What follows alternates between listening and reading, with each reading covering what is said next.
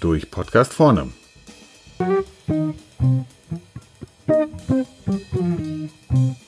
Heute Lageroptimierung. Der Jahreswechsel ist jetzt auch schon wieder zwei Monate vorbei und die Waage zeigt immer noch 100 Kilo an. Da haben die Neujahresziele, die ich mir in der Silvesternacht gesetzt habe, also doch nicht von alleine die Kilos purzeln lassen. Blöd, blöd. Also doch die harte Tour? Zweimal die Woche Sport, zweimal Salat und Rotwein nur noch am Wochenende? Also, auf geht's, ran an den Speck und meine Frau findet's auch besser so. Lageroptimierung hat hierzu viele Ähnlichkeiten. Meist ist dort auch über die Jahre der Bestand angewachsen und droht aus allen Nähten zu platzen. Das heißt also, was sind hier die richtigen Maßnahmen, um gezielt abzunehmen? Der obligatorische Gang durch die Lagereien und alles wegwerfen, was schon zwei Inventuraufkleber hat, ist eher zu vergleichen mit so einer Ananas-Blitz-Diät. Sie bewirkt zwar was kurzfristig, aber von Ananas alleine kann man nicht leben. Wie bei vielen Projekten startet auch die Lageroptimierung erst einmal mit einer Datenanalyse.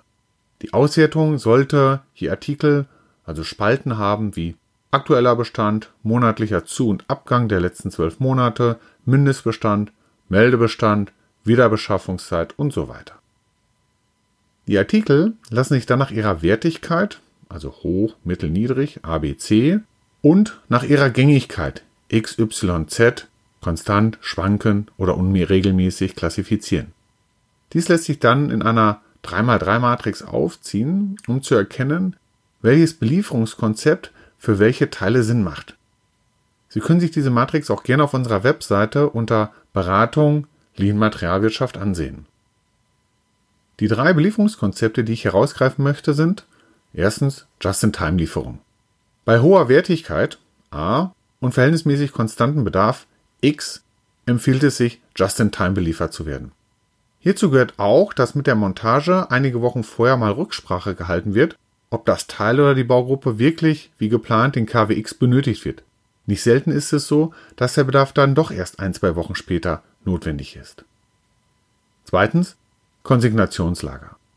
Konsignation heißt, dass die Ware zwar im eigenen Lager physisch steht, wertmäßig und rechtlich aber noch dem Lieferanten gehört. Es sollte bei gängigen Artikeln aufgesetzt werden, da die Ware nach zwölf Monaten so und so in den eigenen Bestand übergeht. Wir haben mittelständische Kunden, die ca. 70 Prozent ihres Lagerbestandes in Konsignations haben. Den kaufmännischen Geschäftsführer dort freut das ungemein, da hierbei kein Kapital gebunden wird und das sind für ihn mehrere 10.000 Euro jedes Jahr. Drittens Rahmenabrufaufträge. Hierbei wird die vertragliche Bezugsmenge, zum Beispiel für ein Jahr, mit dem Lieferanten vereinbart. Der Lieferant fertigt häufig schon die ganzen Artikel in einem Los. Jedoch werden die Teile nur nach Bedarf abgerufen. Dadurch hat man den Preisvorteil der Gesamtmenge, aber nicht das komplette Volumen an Lager. Mein Tipp?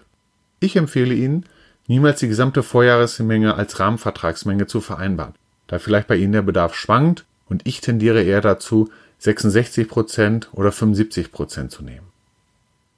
Wer denkt, dass hiermit die Pfunde nur so purzeln, liegt falsch. Es gibt noch ein paar weitere Punkte zu beachten, beispielsweise Meldebestände, Losgröße, Wiederbeschaffungszeiten überprüfen. Hohe Meldebestände und große Losgrößen resultieren aus einer langen Wiederbeschaffungszeit.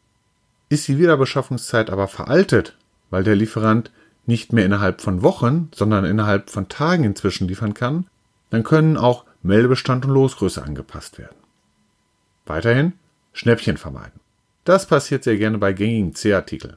Nächstgrößere Packeinheit 100 statt 1000 kostet 15% weniger. Welcher Einkäufer springt dort nicht an? Aber ruhig brauner. 900 Teile im Lager liegen haben, die kein Mensch braucht, ist auch nicht zielführend, selbst wenn der Teilepreis 50% günstiger gewesen wäre. Last but not least müssen wir auch an die Altbestände dran. Effektive, diesem Hüftgold zu begegnen, sind zum Beispiel kleine Verschrottungslose. Legen Sie maximal 200 bis 400 Artikel fest. Diese werden dann auch vom Serviceleiter bearbeitet, welche Teile er noch behalten will. Setzen Sie ihm auch ein Zeitlimit, dass alles verschrottet wird, was er bis zum Tag X nicht festgelegt hat. Gegebenenfalls schlagen Sie auch nur Teilmengen zur Verschrottung vor, da nicht alle 1200 Schrauben des Typs X als Ersatzteil auf Lebenszeit vorgehalten werden müssen. Retrofit aus Altbeständen. Überprüfen Sie doch mal mit Ihrer Konstruktion die werthaltigen Teile warum diese nicht mehr benötigt wird. Manchmal ist es nur eine Bohrung oder Bearbeitung, die aus dem abgeschriebenen Teil wieder ein vollwertiges machen.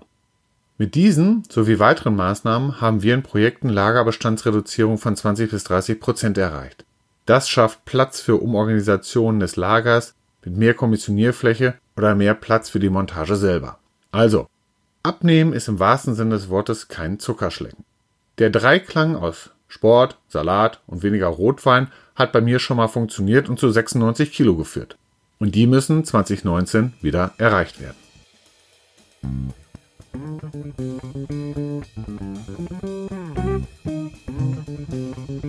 Musik